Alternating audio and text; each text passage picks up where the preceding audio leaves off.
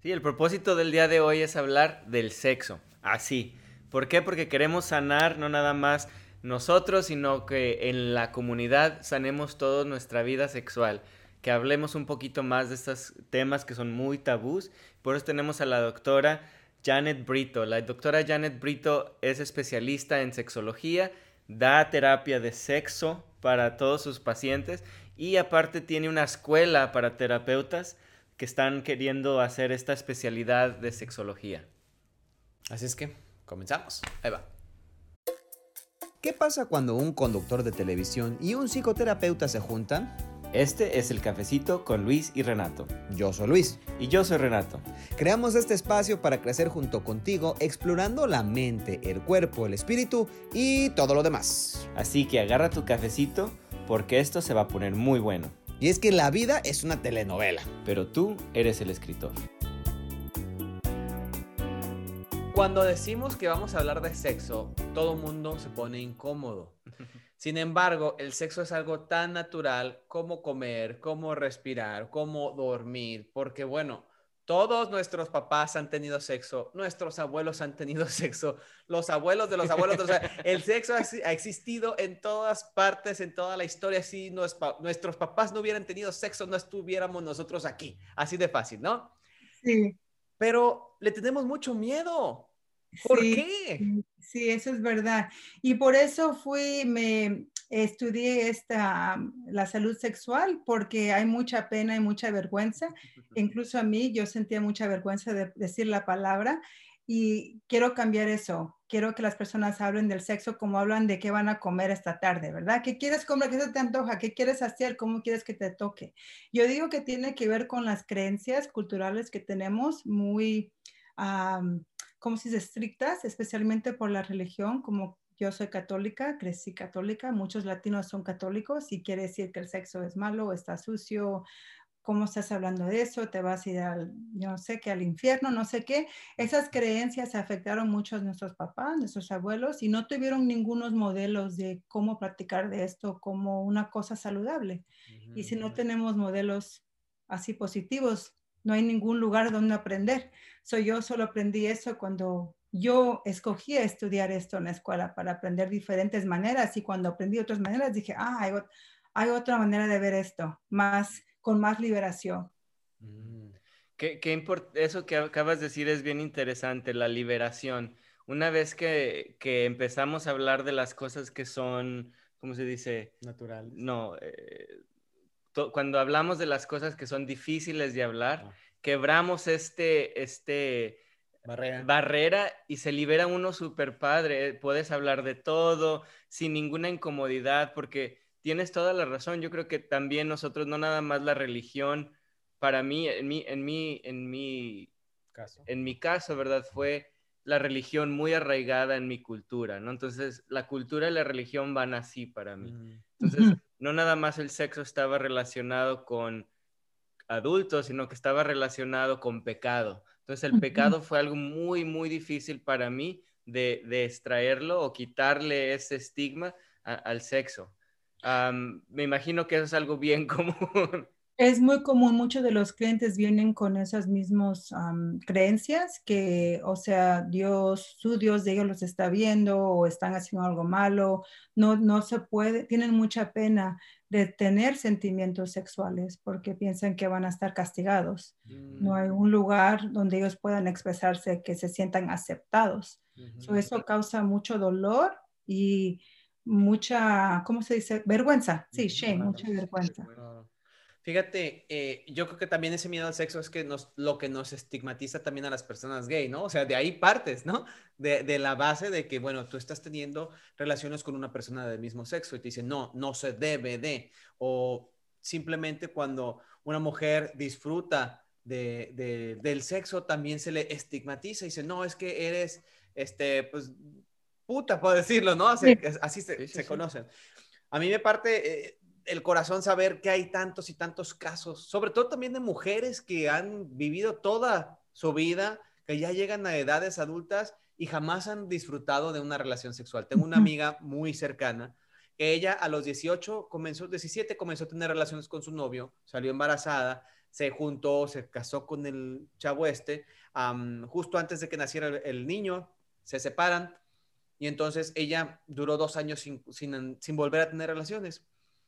Eventualmente se consigue un novio y después dice, Luis, yo jamás experimenté el placer mm. hasta que conocí a este novio. Dice, yo no puedo creer que era una mujer embarazada, o sea, casada, embarazada, con una vida sexual activa, y dice, y me daba flojera, me daba mucha flojera, dice, ¿por, qué la gente dice que se siente bien? O sea, ¿qué hay de especial en esto? Y si yo estaba esperando ya que terminara el hombre para poder seguir con mi vida. Dice, y, o sea, fue mamá sin siquiera haber conocido lo que era un orgasmo. Y digo, wow, y esa historia se repite muchísimas veces, Janet. ¿Cómo ha sido tu experiencia en los casos que has, que has logrado conocer? ¿Cómo, cómo, ha sido, pues ahora sí que eh, el, el, el, redescubrir, ¿no? Esto que es tan natural, sobre todo con las mujeres. Sí, es, es un problema muy común y muchas de las mujeres, ah, es, eso es lo que hace que vengan a la terapia, porque se sienten perdidas o solas, especialmente a lo mejor a veces también sienten presión, que deben de tener una experiencia diferente. So, están viniendo, ¿qué me pasa? ¿Me pasa algo? ¿O por qué estoy así? Estoy, no sé, estoy enferma.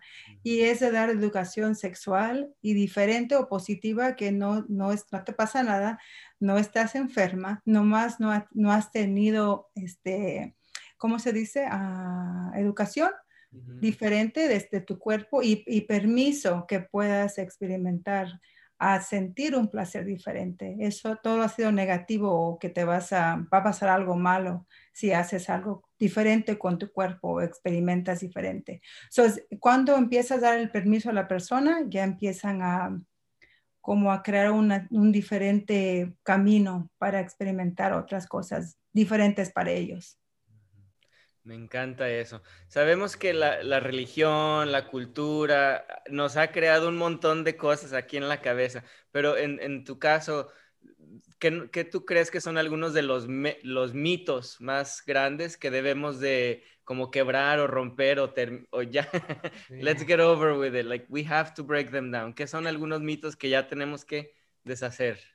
Si uno es que el sexo es malo o que es sucio, que es, eh, es, you know, it's dirty, eso es algo que no debes de hacer o los hacen las personas de las barras o no sé qué, o que el sexo solo es para reproducción, reproducción solo para tener bebés, o que solo es para un hombre y una mujer, ¿verdad? Estos son mitos comunes o que no necesitas consentimiento para tener sexo. Que ah. estás en pareja que pues tienes permiso a cualquier hora de tener sexo y no es de tener consentimiento de tener cualquier relación sexual.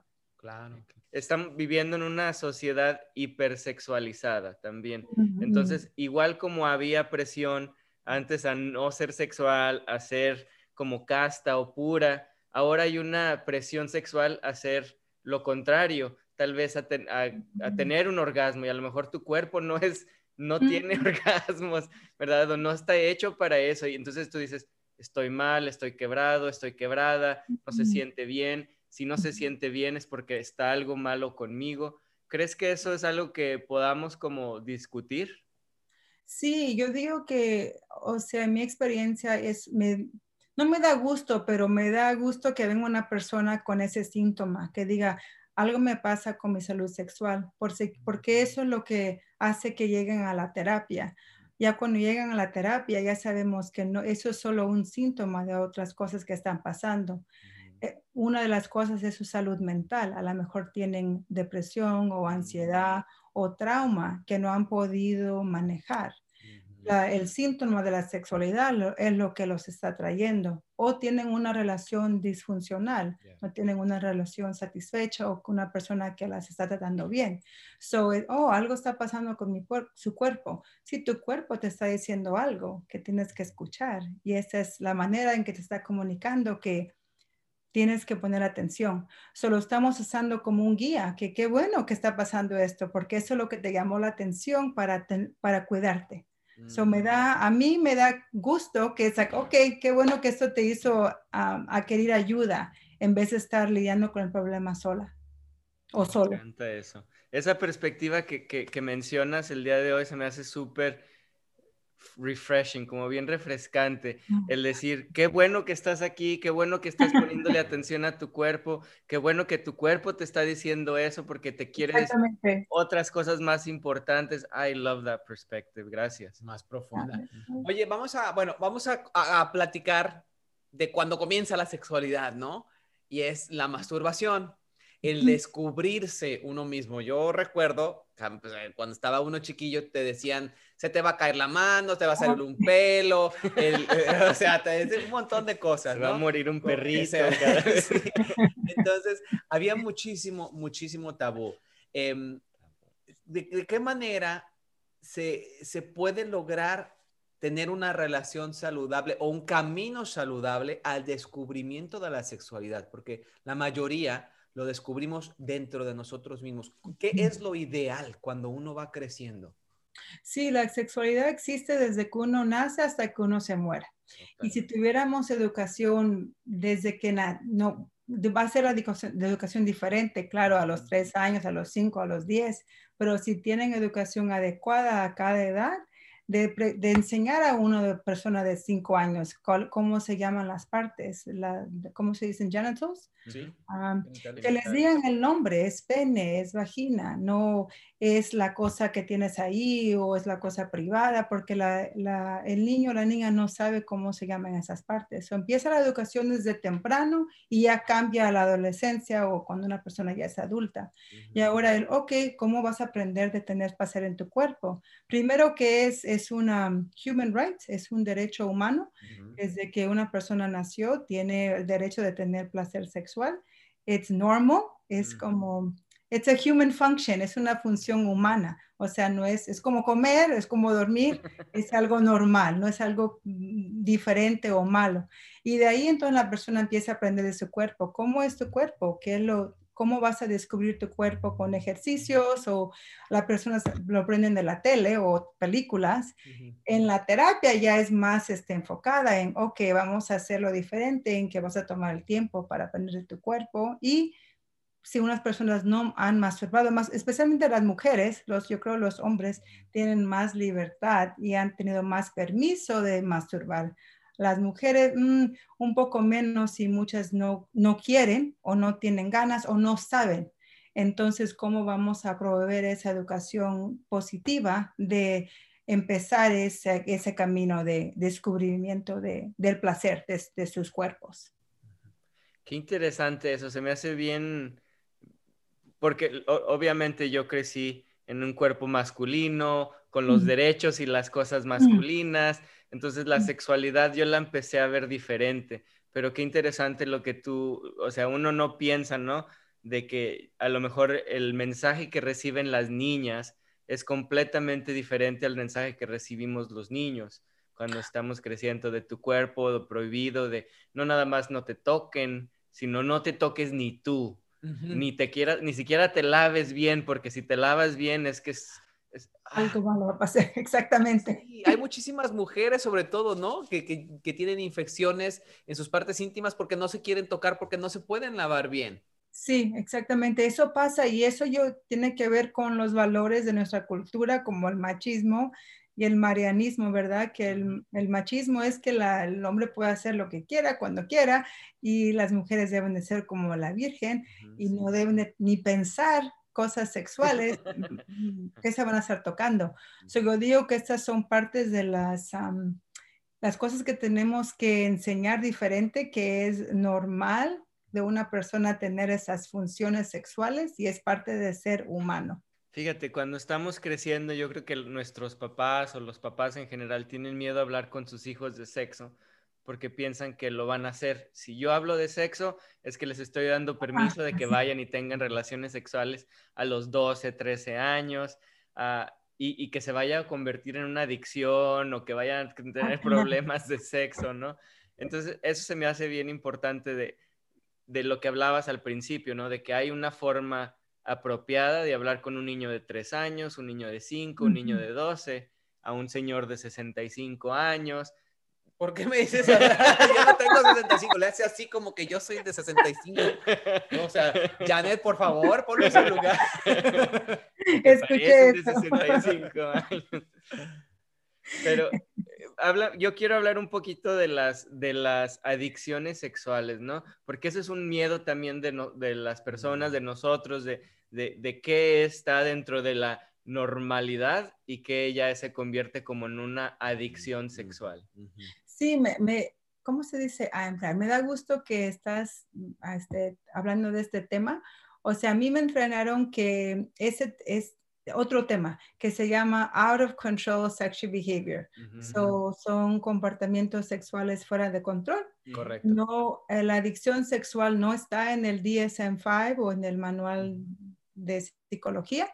Este, so la persona determina que ellos tienen, están fuera de control con su comportamiento sexual y que es diferente a una adicción de alcohol o de drogas. Porque hay mucho estigma a una persona que digas, ah, eres un adicto del sexo.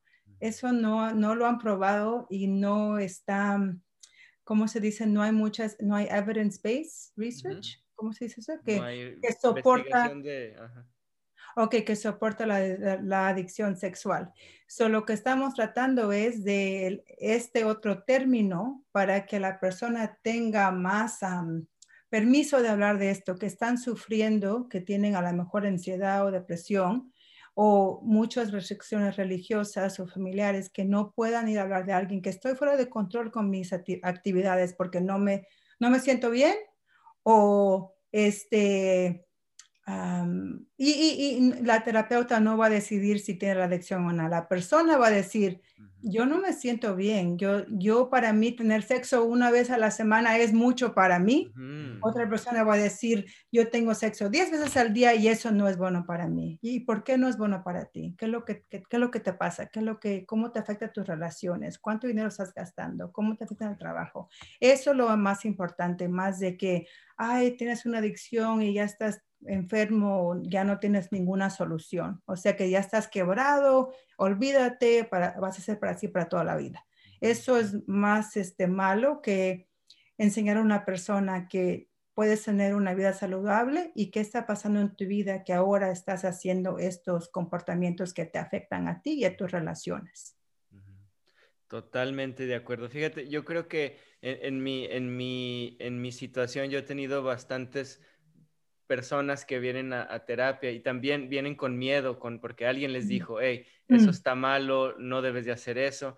Entonces, yo una de las preguntas que yo siempre hago es, ¿te estás lastimando físicamente? ¿Te estás lastimando a ti mismo? ¿Estás lastimando a alguien más? ¿Está fuera de consentimiento? ¿Alguien no te está dando consentimiento? Este, te está previniendo de hacer alguna otra actividad, por ejemplo, lo está haciendo en lugares inapropiados, en el trabajo, etcétera, etcétera. Y la mayoría de las veces las respuestas son no, no, no, no, no. Entonces le digo, entonces suena como que you're having fun, you're not hurting anybody, ¿verdad? Entonces hay que hablar de eso, ¿no? De que tenemos que normalizar a veces la vida sexual de las personas porque alguien mal, alguien los está haciendo sentir mal ya. Sí, me gusta, esas preguntas están muy buenas para investigar más. ¿En qué consiste una vida sexual saludable?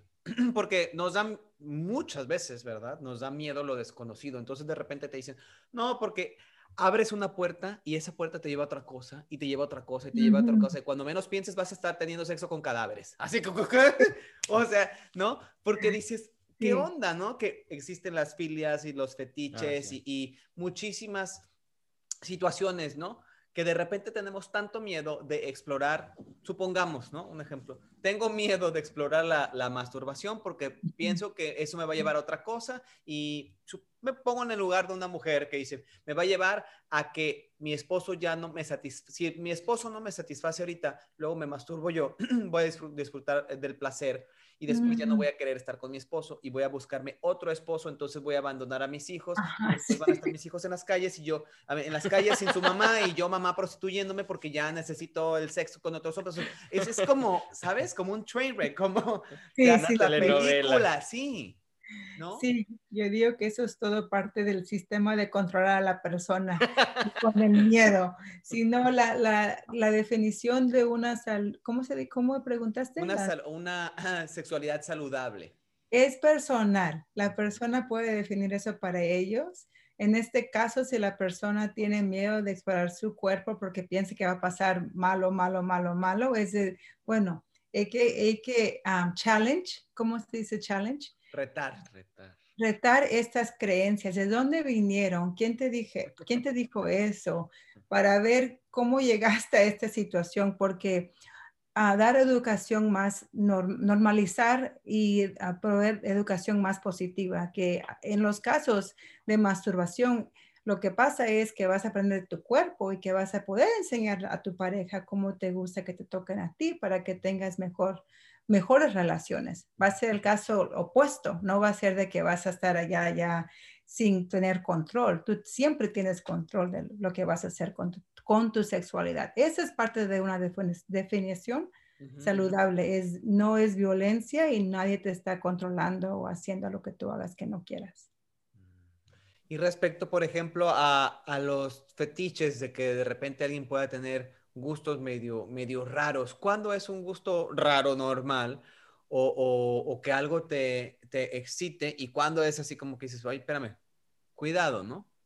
Sí, yo digo como las preguntas que estaba diciendo Renato hace ratito, esas son muy buenas, porque si la persona se está lastimando a ellos o a otra persona, entonces ya y ya es un poco malo, especialmente una persona menor de edad o mm. en esos casos que estás haciendo comportamientos que son ofensivos, o sea que la persona no está consentiendo a ese comportamiento. Ahí ya eso es un problema, ya que pasaste la línea, ya ya estás haciendo un sexual offense. No estás expresando tu, sexualidad. Si quieres expresar tu sexualidad y hacer algo que es diferente o raro, que alguien más va a decir eso, está bien. Pero si no, si no estás lastimando a nadie o a, ti mismo. Eso yo digo que esa es la, línea principal. Sí, yo creo que, que eso es bien interesante porque a veces dices, ok, hay como niveles, ¿no? Hay como el nivel de las personas que le gustan los pies, ¿no? Y es como, ah, no, like, you're not doing anything, no, no estás lastimando a nadie.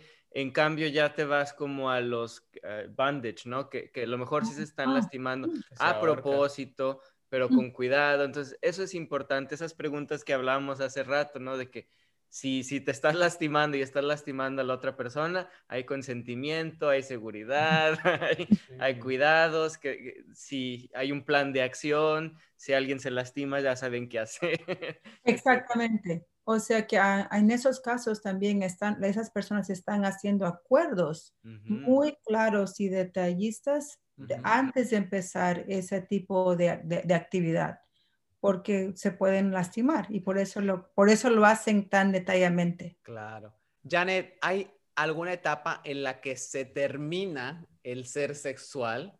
O sea, que dices, ya, ya, ya tengo 80, ya no puedo. O yo he escuchado casos y platicábamos en otro episodio con Patty, nuestra amiga, que, que dice que entre los adultos mayores hay una gran cantidad de enfermedad, de infecciones de transmisión sexual, porque uno asume que ya los abuelitos pues ya no están teniendo sexo. Sí. y eso no es verdad. La sexualidad existe hasta que uno se muera.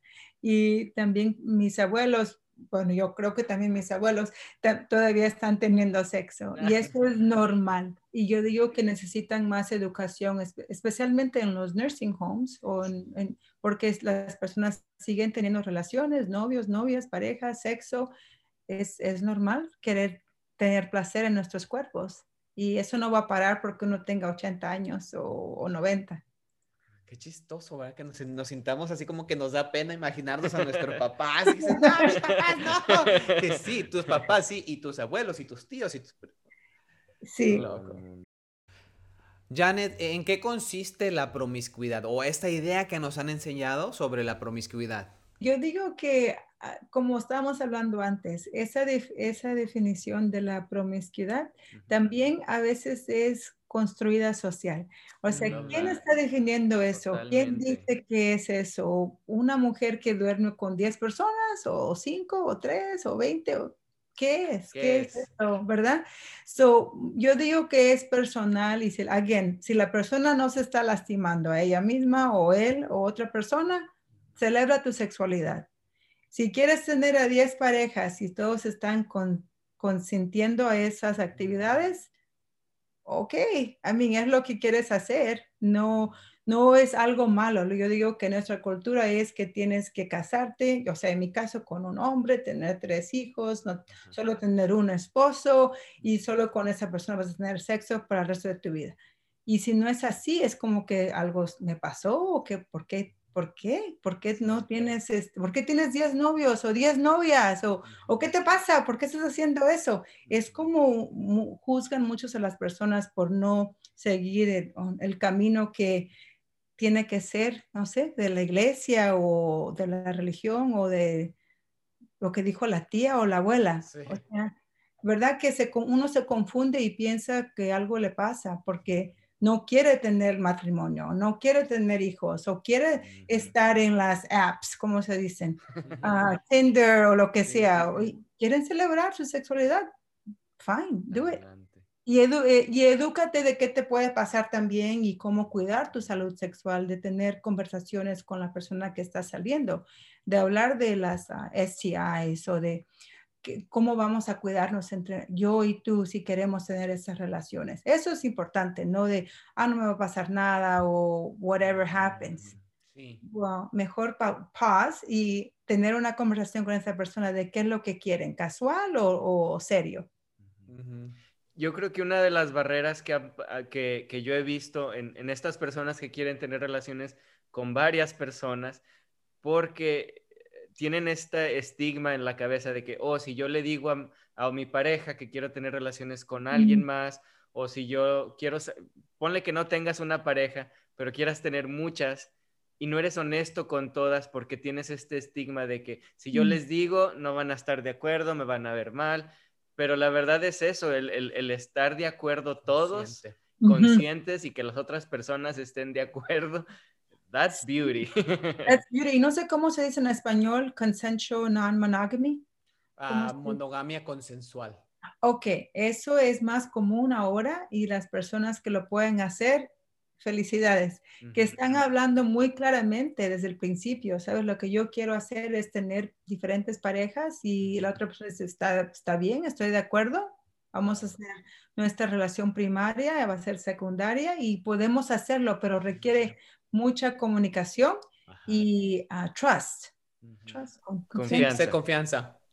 Ahora, siempre desde pequeños también nos han dicho, es que los hombres pueden tener sexo sin mezclar el corazón.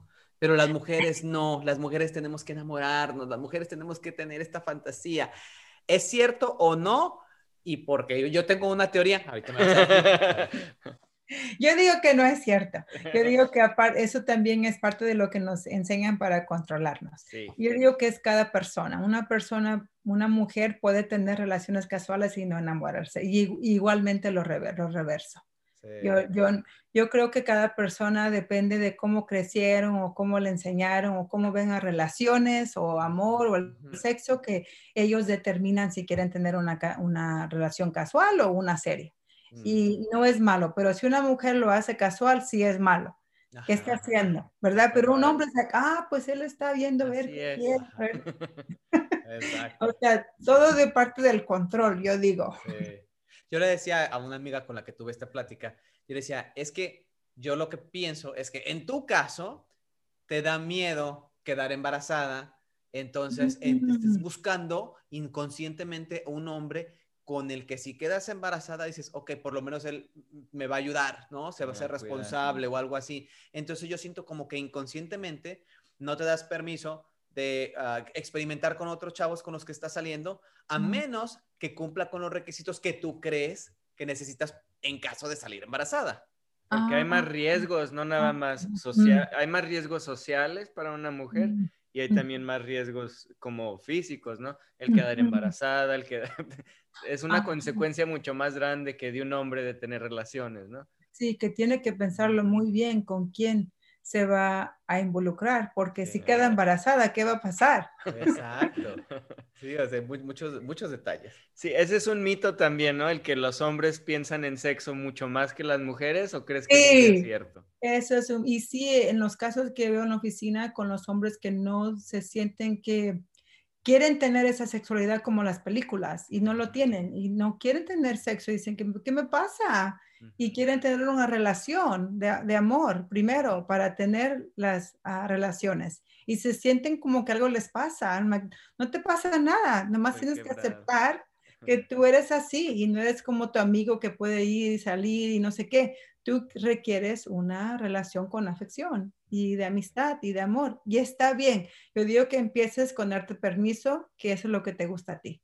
Mm. Hablando de esto, Janet, ¿cuáles son algunas de las razones por las que debemos de nosotros analizar y decir, yo creo que es un buen tiempo para ir a buscar ayuda profesional, como con, ir contigo y buscar un terapeuta de, sexo, ¿no? Un terapeuta sexual. Sí, hay muchas razones por qué los clientes vienen y ojalá los pueda pronunciar bien en español. Um, delayed ejaculation, eyaculación. eyaculación tardada, no precoz, sino tardada, delayed. y luego la otra es precoza. Ah, precoz. Eyaculación precoz o, tardada, ok.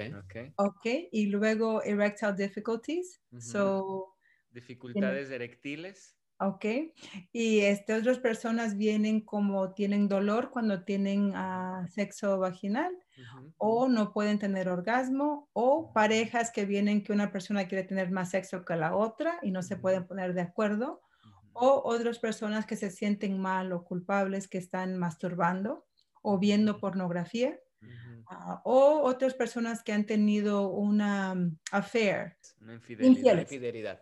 Quieren mm, reparar su relación y no saben cómo, cómo reparar después de algo que pase así. Y en otros casos también vemos a muchas personas del mismo sexo que quieren terapia sexual, igual que no tienen, no están de acuerdo cuando quieren tener sexo o una persona quiere todavía estar en las aplicaciones y la otra persona dice, pues ya no, estamos juntos. este, otras personas que quieren saber cómo salir del closet o cómo, mm. cómo transition socialmente o médicamente si este, quieren como trans care. O, Quieren transicionar de género. O identidad de género. so, hay muchas razones y la mayoría de las gentes vienen con ese problema de sexual, pero hay más cosas que está pasando en sus ah. vidas que necesitan ayuda. Porque ese es el síntoma, ¿no? Como tú dices, o sea, sin embargo hay algo detrás que lo está ocasionando. Sí, exactamente. Eso me gusta, ¿no? Porque a veces uno piensa que, que lo que pasa en tu cuerpo es nada más de tu cuerpo y vas al doctor y el doctor te dice, pues todo está bien con tu cuerpo, todo funciona bien, everything is good, so you gotta go to a therapy, you gotta go to a therapist, ¿no? Y, y eso es bien interesante, ¿no? Que el cuerpo te deja saber, es bien interesante. We're so smart, our bodies are so wise, que, que son tan inteligentes nuestros cuerpos de decirnos, you better get checked Tienes que hablar de tus traumas, de tus cosas de, de, que tienes aquí en la mente para poder disfrutar, relajar, etcétera, etcétera. Qué padre esa, esa forma de ver qué conexión tan bonita tenemos con nuestros propios cuerpos. Sí, sí, tiene mucha sabiduría. Oye, qué padre esta plática contigo, Janet. De verdad que nunca habíamos ido, Renato y yo, a una terapeuta sexual, pero ya te tenemos aquí. Entonces vamos a hacerte muchas preguntas. Nada, no es cierto. no, no es cierto. Oye, eh, ¿en qué consiste una terapia sexual? ¿En qué consiste una sesión? O sea, ¿cómo se arma un programa? ¿De qué manera llevas a, tus pacientes, a tus clientes a llegar a donde tienen que estar? Sí, en nuestra clínica primero empezamos con un intake. So, estamos haciendo preguntas mm, como unos screening para saber si tienen otros problemas aparte del síntoma sexual. Luego, cuando llegan a la, oficina o en este caso de telehealth, estamos diciendo, ok, esta sesión se va a enfocar en una history, como una historial. Vamos a practicar de qué, qué es lo que te trajo aquí. ¿Por qué viniste ahora? ¿Qué es lo que está pasando hoy que te molesta? ¿Qué quieres, ¿Con qué quieres trabajar? y ya empezamos a enfocar desde cuándo empezó, cuándo te pasa, cómo te afecta y qué es lo que quieres. Y de ahí después desarrollamos un treatment plan. Ok, la segunda sesión, lo que me dijiste es tal y esto, y lo que yo recomiendo es que nos veamos una vez a la semana por seis semanas. Y después de las seis, fijamos a dónde, a dónde hemos llegado. Y en esas seis semanas puede haber diferentes cosas, ah, tarea, puede este, ah, más proceso, depende de la persona, porque no todas las personas quieren hacer tarea. Otras personas solo quieren venir a practicar y no están listas a, a hacer un cambio. Entonces uno espera hasta que el cliente esté listo para hacer el cambio siempre estamos meeting el client donde están, ¿verdad? No estamos too pushy porque se van y no not too laid back either. Como, como en el medio, like, ok, lo que me está haciendo es esto y qué vamos a hacer para llegar ahí. ¿Qué le puedes decir a alguien que está tal vez pensando de que pues a lo mejor sería importante ir a la terapia en este momento? ¿Qué sería algo importante que ellos sepan como para animarlos a que busquen esta ayuda? Sí, yo digo que si el tema sigue repitiéndose y se siguen sintiendo mal, o sea que hagan un alero en su calendar, ok, me siento mal hoy y, y, eh, también mañana, o sea, una semana, ya pasó un mes y todavía me siento igual, yo digo que entonces se den la oportunidad de llamar a alguien y practicar en el teléfono y hacer preguntas, y ver, ah, me conveniría a mí o si me siento una conexión con esta persona, a lo mejor déjame tratar una sesión a ver cómo me va. Pues muchas, muchas gracias por estar aquí con nosotros, Janet. De verdad que es eh, eh, muy, muy padre escucharte, eh, darnos cuenta, ¿no? De que pues es algo tan natural la sexualidad, sin embargo, que pues hemos complicado tanto a través de la, de la historia, por la cultura, la familia, la relación, el miedo. Em, y bueno, ver que hay opciones, como en este caso, eh, para ayudarnos, pues es, muy reconfortante. ¿Dónde te pueden encontrar quien tenga dudas, quien te quiera seguir en tus ah, redes sociales? ¿Cómo, ¿Cómo pueden estar en contacto contigo? Sí, muchas gracias. En Instagram está bueno ahorita, es el uh, Dr. Janet Brito. Y luego tengo un website que se llama Sex Therapy Hawaii, que esa es la clínica. Y el nuevo es este the, the Sexual Health School. Esta es la escuela donde voy a proveer entrenamientos para terapeutas que quieran entrenarse en dar la terapia sexual.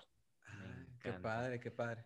Y no ocupamos estar en Hawái para que nos des la, eh, clase. la clase, ¿verdad? Podemos estar terapeutas. Sí. la clase puede, puede ser tomada por cualquier persona. La terapia tiene que ser en Hawái. Me encanta. Fíjate que al principio, antes de que estábamos hablando Luis y yo de esto, de cuál era la razón de que queríamos hacer esta plática, y, la, razón es esta, y espero que sea lo que se lleve la gente que escucha este, este podcast, que es el sanar como comunidad nuestra mm. vida sexual, para sacarnos de estos pedos que traemos en la mente, sacar esas penas y esas vergüenzas que traemos, estos traumas que a veces ni siquiera son de nosotros, pero son como de generaciones tras generaciones. Ah, hay gente que nació de violación, etcétera, etcétera, que traen muchísimas cosas de sexo cargando y espero que esta plática les haya ayudado. Muchísimas gracias, doctora Janet Brito, por acompañarnos. Qué gran sabiduría y qué padre tenerte aquí con nosotros. Síganos escuchando, gracias por escucharnos. Eh, síganos en, en Instagram, está en Facebook, estamos en YouTube, estamos en Spotify, en Apple Podcast. Déjenos ah. reviews, comparten. Si ustedes saben de alguien que necesita escuchar esta plática con la doctora Janet Brito, compártaselas, escúchenlas y estamos aquí. Thank you, Janet. Thank you, muchas gracias. Y acuérdense que la vida es una telenovela. Pero tú eres el escritor. Nos vemos, nos escuchamos la próxima semana.